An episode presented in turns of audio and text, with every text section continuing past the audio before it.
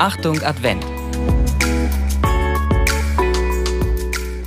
Es geschah aber in jenen Tagen, dass Kaiser Augustus den Befehl erließ, den ganzen Erdkreis in Steuerlisten einzutragen. Diese Aufzeichnung war die erste. Damals war Quirinius Statthalter von Syrien. Da ging jeder in seine Stadt, um sich eintragen zu lassen. So zog auch Josef von der Stadt Nazareth in Galiläa hinauf nach Judäa in die Stadt Davids, die Bethlehem heißt.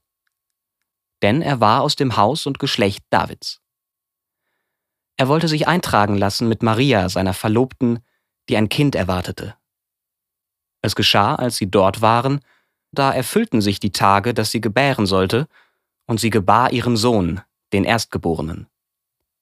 Sie wickelte ihn in Windeln und legte ihn in eine Krippe, weil in der Herberge kein Platz für sie war. In dieser Gegend lagerten Hirten auf freiem Feld und hielten Nachtwache bei ihrer Herde. Da trat ein Engel des Herrn zu ihnen, und die Herrlichkeit des Herrn umstrahlte sie, und sie fürchteten sich sehr. Der Engel sagte zu ihnen, Fürchtet euch nicht, denn siehe, ich verkünde euch eine große Freude, die dem ganzen Volk zuteil werden soll. Heute ist euch in der Stadt Davids der Retter geboren. Er ist der Christus, der Herr. Und das soll euch als Zeichen dienen. Ihr werdet ein Kind finden, das in Windeln gewickelt in einer Krippe liegt. Und plötzlich war bei dem Engel ein großes himmlisches Heer, das Gott lobte und sprach, Ehre sei Gott in der Höhe und Friede auf Erden den Menschen seines Wohlgefallens.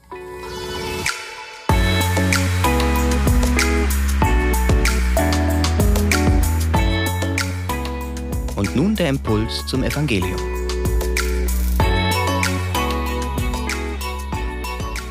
Feiern. Es ist für mich einer der intensivsten Momente im Jahr.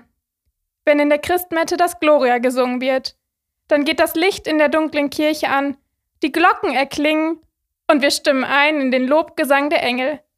Ehre sei Gott in der Höhe. Denn Jesus Christus ist geboren. Gott ist in ihm Mensch geworden. Und das nicht in einem der prachtvollen Paläste. Der Retter der Welt liegt in Windeln gewickelt in einer Futterkrippe. Hier stoßen wir auf den Kern des Christentums, die Begegnung von Gott und Mensch, im Alltäglichen und Unscheinbaren. Das Weihnachtsfest gibt mir in jedem Jahr wieder die feste Gewissheit, Gott ist da. Er ist in unser menschliches Leben gekommen. Und er will auch mir begegnen, besonders heute Nacht. Ein Grund zum Feiern.